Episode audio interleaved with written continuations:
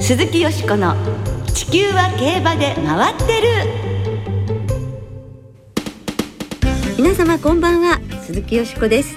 お元気でいらっしゃいますか？私は元気です。地球は競馬で回ってる。この番組では週末の重賞レースの展望や競馬界のさまざまな情報を届けしてまいります。今日も最後までよろしくお付き合いください。今宵ご一緒してくださるのは木和田敦アナウンサーです。はいどうもこんばんは。よろしくお願いします。よろしくお願いいたします。9月です。そうですね。最初の放送です。ね新潟小倉札幌の夏の開催も今週末で閉幕でございますが、うん、寂しいですね。終わりですよね。ね、えー、やっぱ日が短くなってきてるすね 寂しいですよね。そんなにですか？今日寒かったし。あ今日はね。はい、はい、なんかね、でもねやっぱり競馬の方はもうまだまだ熱くね行われてるわけですからね。そうですよね。で今週の月曜日にちょうど一月後、来月10月2日に行われる凱旋門賞の馬券発売が行われることが JRA から発表になりました。今年は日本からステイフーリッシュタイトルホルダーディープボンドドウデュースの4頭が出走を予定しています。ステイフーリッシュは先週のドーヴィル大賞で2着。ドウデュースは今朝成田を発ち11日の前哨戦ニエル賞に出走を予定しています。はい、無事についてほしいですよね。そうですね。はい。でもステイフーリッシュあのドーヴィル大賞2着また初めてのね、うん、競馬場でよく頑張ってましたよね。そうですね。先に向けてはいいあのこの秋の賞秋っていうかね、うん、いいレースだったのではないかと思うのですけれどもどうでしょうか？はい。うん。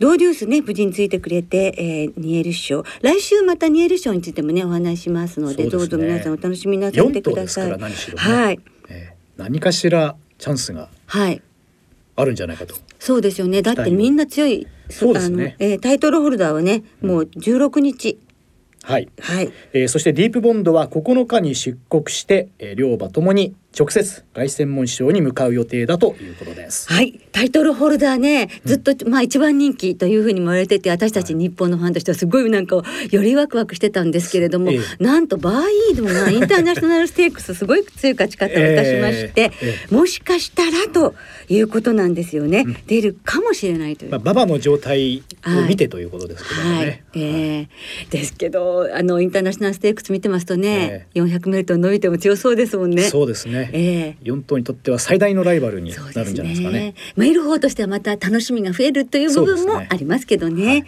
はい、はいこの後は特集で9月の重賞思い出のレースをお送りいたします。どうぞお楽しみに。鈴木よしこの地球は競馬で回ってる。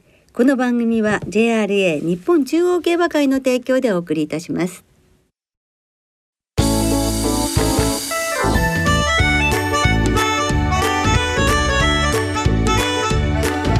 鈴木よしこの地球は競馬で回ってる。9月の重賞思い出のレース。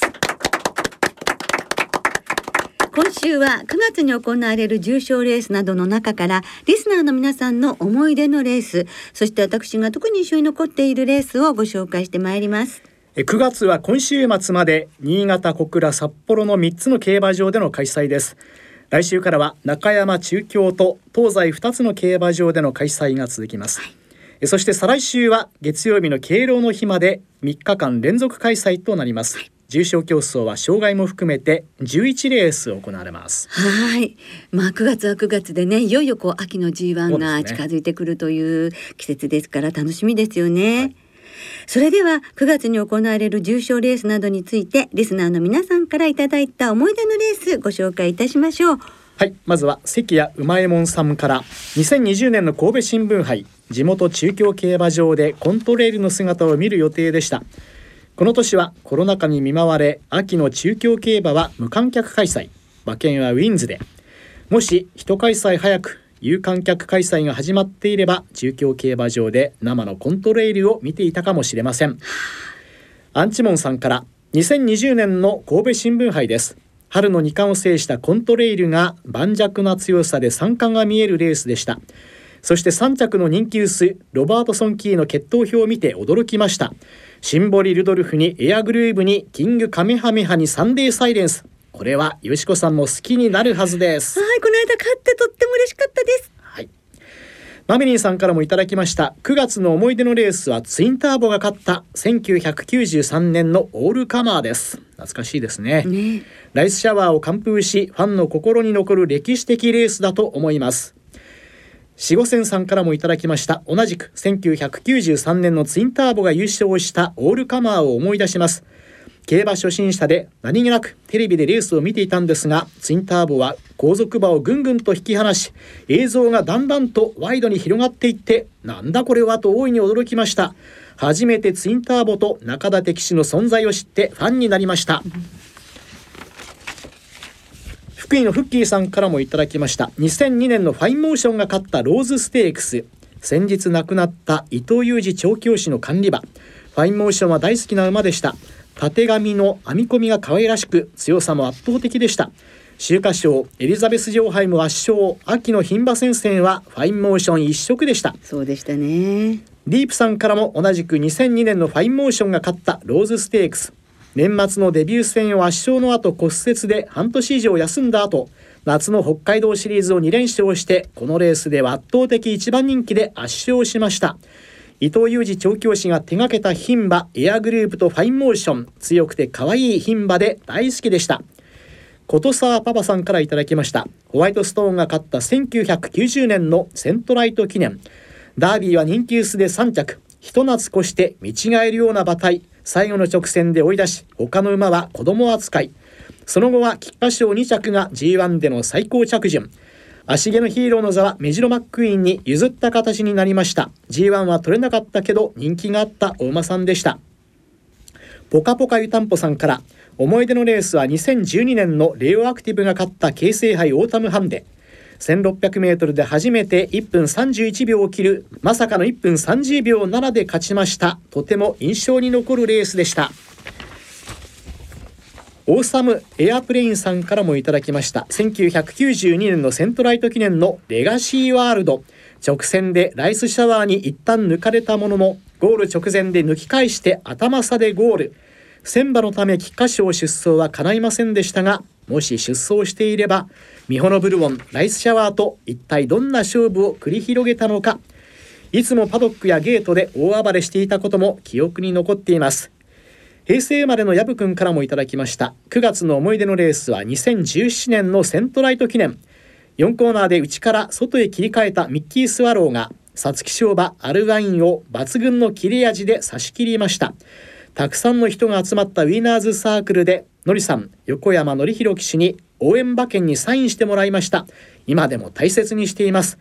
コロナ禍が終わり賑やかなウィナーズサークルが戻るのを楽しみにしています。それからオールドファンの方からもいただきました万年係長さん。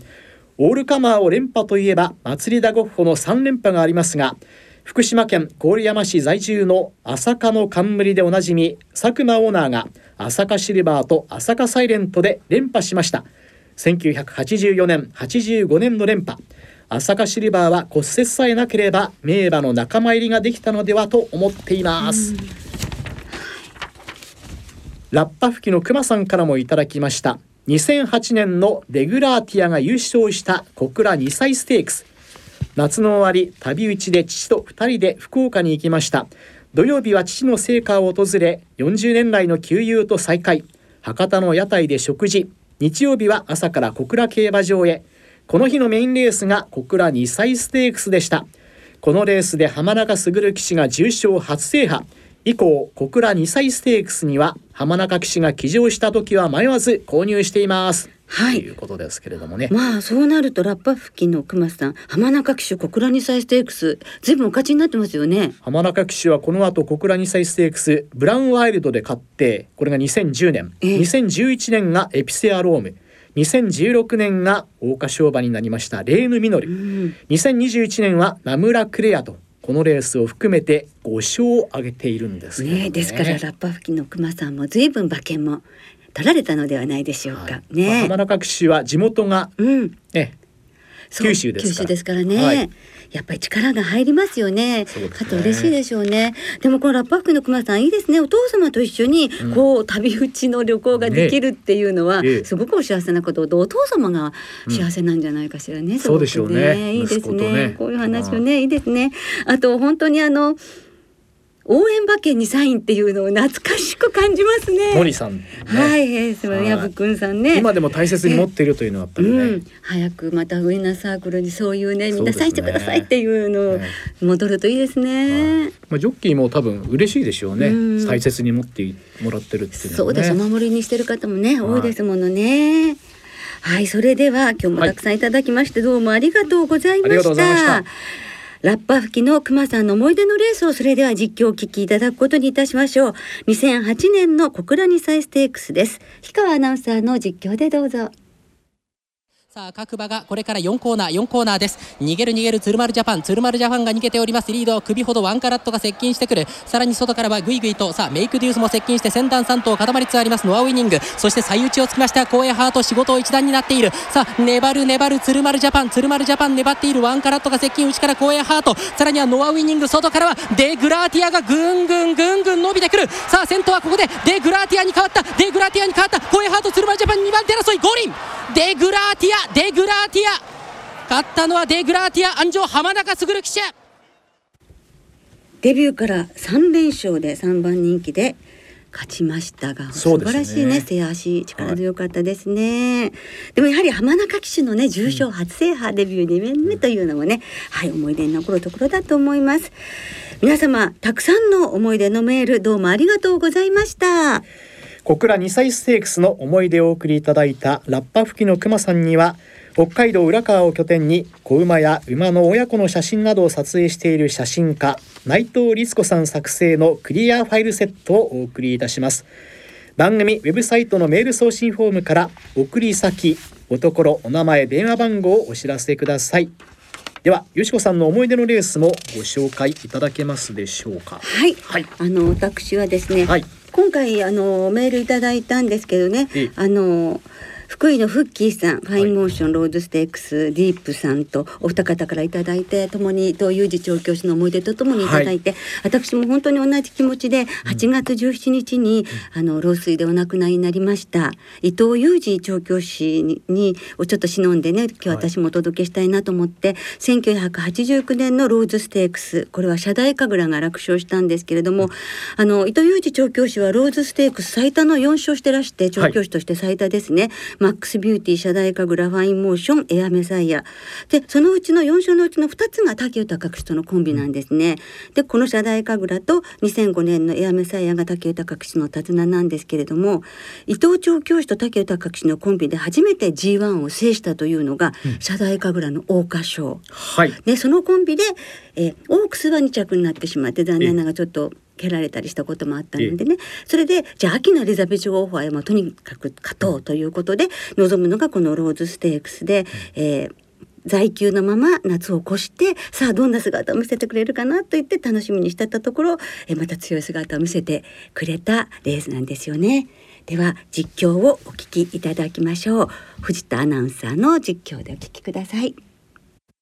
下り切りまして34コーナー中間地点へ。先頭は ME ドーターリードを1馬身白井神楽2番手。白井神楽半馬身差に詰めていきました。リリーズブーケ動いた。リリーズブーケ動いた。オーストファンドリフォもその外をついてライトから前の集団に取り付いてくる。第4コーナーカーブ池脇の向こうから直線コースへ白井神楽早め先頭に立った。白井神楽先頭リードを半馬身ぐらい。リリーズブーケ2番手に仕上がってきた。リリーズブーケ2番手。その中をついて新鋭ロータス。その中をついて新鋭ロータスが突っ込んできた。あとは2馬身から3馬身ファンドリフォも中をついた。新鋭ロータスが突っ込んできた。くるうち白井神楽懸命に頑張る200を切るしかし新鋭ロータスがもう一度白井神楽根性白井神楽半馬身から1馬身のリード。そのついた新鋭ロータス2番手リリーズブーケ3番手。白井神楽突き放して1馬身のリード合理強い白井神楽残り50メートルぐらいで後続突き放しましてのね、はい。見事な勝利。一馬身半の差をつけただったのですが、1.6倍の一番人気でしたけれど、それでもういよいよエザベ長杯ということになったんですけれども、残念ながらレース中に故障してしまって、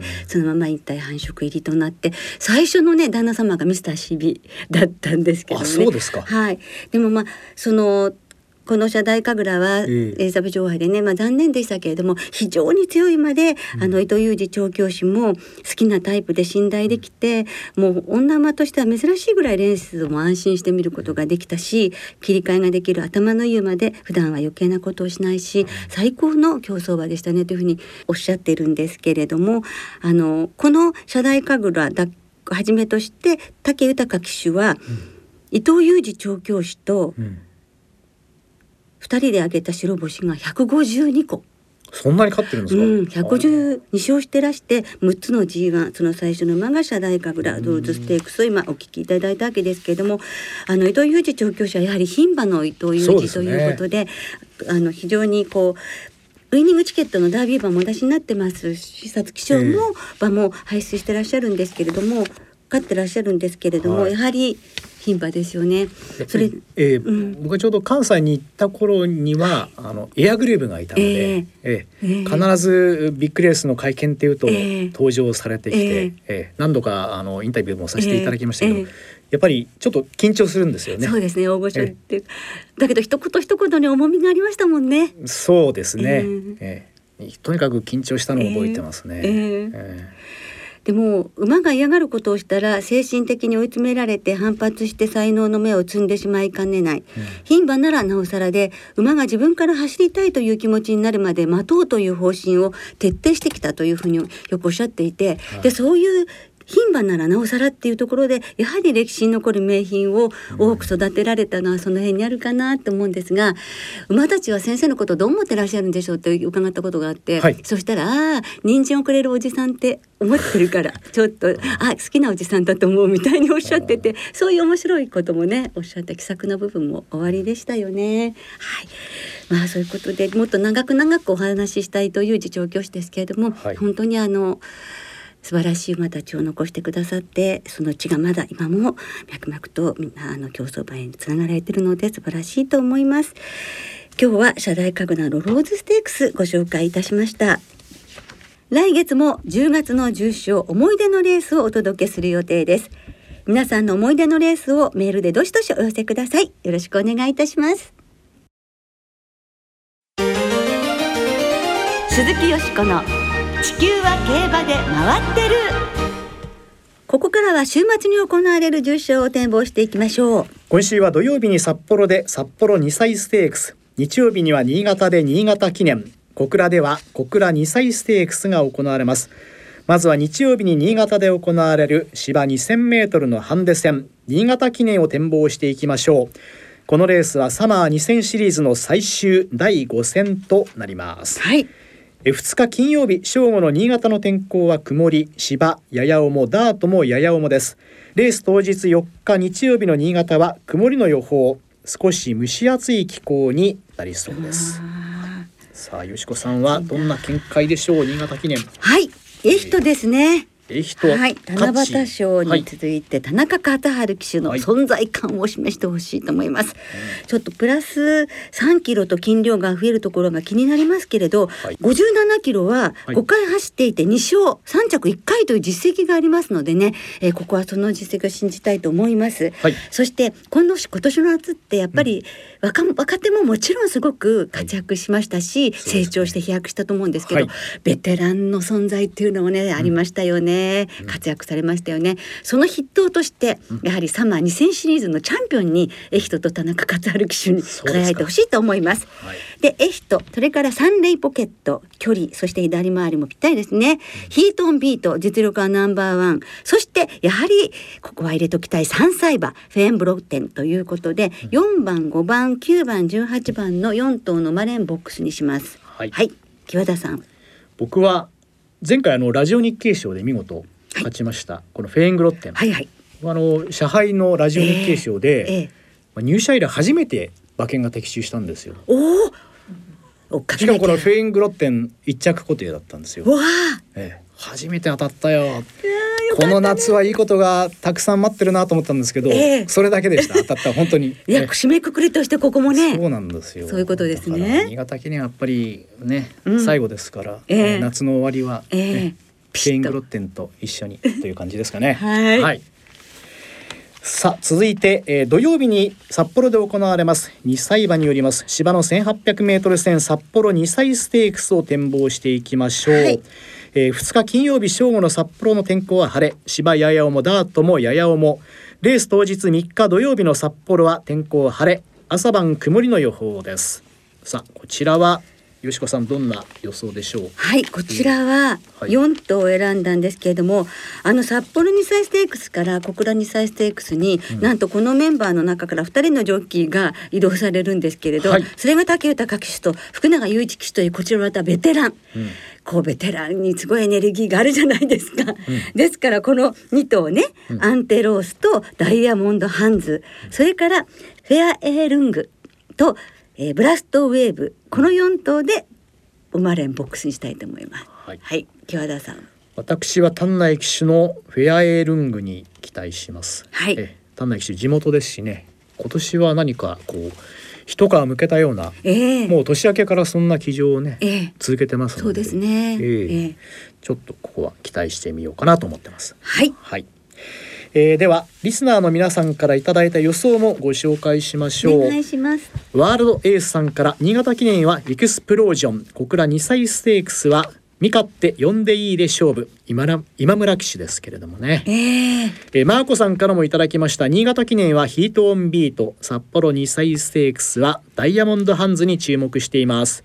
中堅さんは新潟記念はヒートオンビートと人気になりそうな馬を絡めて三宮の独身貴族さんからもいただきました。札幌2歳ステークスはブラストワンピースの弟ブラストウェーブ。小倉2歳ステークスは新馬戦の勝ち方が良かったプロトポロスに期待しています。はい。あゆっちさんからもいただきました。新潟記念はプリマビスタと私の好きな推しの馬ヒートオンビートで。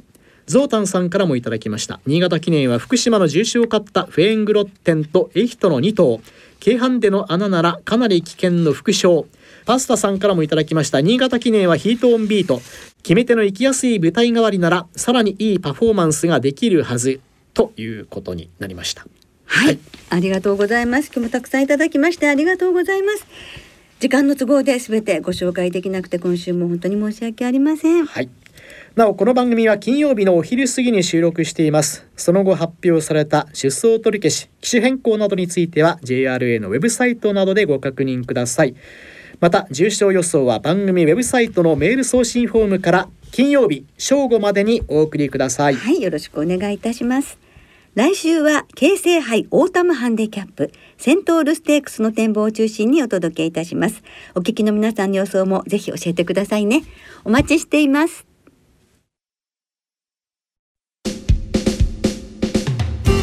今週もそろそろお別れの時間となりました。今週末はいずれも開催最終週となる新潟小倉札幌3つの競馬場でレースが行われます。今週の2歳戦は3つの競馬場で新馬戦と未勝利戦が合わせて16レース。先ほど展望した札幌2歳ステークスと小倉2歳ステークス。さらにオープン特別のスズラン賞が札幌で行われます。その2歳戦は単勝がお得です JRA の2歳戦全競馬場全レースの単勝を対象に通常の払い戻し金に売上の5%相当額が上乗せされて払い戻しされます。いよいよお得な夏の2歳単勝今週までとなります、はい、よしこさん、はい、今週は注目されている馬はいますでしょうか？はい。明日、はい、新潟競馬場5レース。芝 2000m の競争に7度立てなのですが、2番のオールアイズオンという馬なのですが、はい、この馬は海老名正義厩舎の馬、はい、安城が柴田義富騎手、うん、そしてオーナーがあの中山でおなじみの泉オーナーの息子さん、うん、で泉健一さんということでこのなんていうんですかね中山フェスタ。中山ナイトというその流れがありますし、えー、お父さんが絆お母さんが絆セカンド。絆絆の子供っていうなんか本当にこう応援に力が入る馬ですので単勝で一貫と行ってみます。はい、えー、今週も新潟、札幌、小倉3つの競馬場ともに事前に指定席あるいは入場券をネット予約された方がご入場いただけます。また事前予約なしで入場できる当日現金発売入場券も発売されます詳しくは JRA のウェブサイトなどでご確認ください、はい、お願いいたします。そして日曜日には韓国で2頭の日本馬が出走を予定しています。ソウル競馬場のダート 1800m 戦コリアカップに石風ダート 1200m のコリアスプリントにラプタスが出走します。はい。それぞれこう自分たちのねこう向いてるところを見つけて海外に行くということで、ね、この夏は本当に日本の馬がいろんな海外に行ってくれたので私たちファンは楽しかったですよね。で、ね、もこれではない。これ韓国があって、来週はニエル賞があって、えー、そうして凱旋門賞でわーって続きますのでね、えー、ますます楽しみな秋になりそうですね。はい。それでは週末の競馬ももちろんね存分にお楽しみください。お相手は鈴木よしこと。木和田敦でした。また来週元気にお耳にかかりましょう。鈴木よしこの地球は競馬で回ってる。この番組は JRA 日本中央競馬会の提供でお送りいたしました。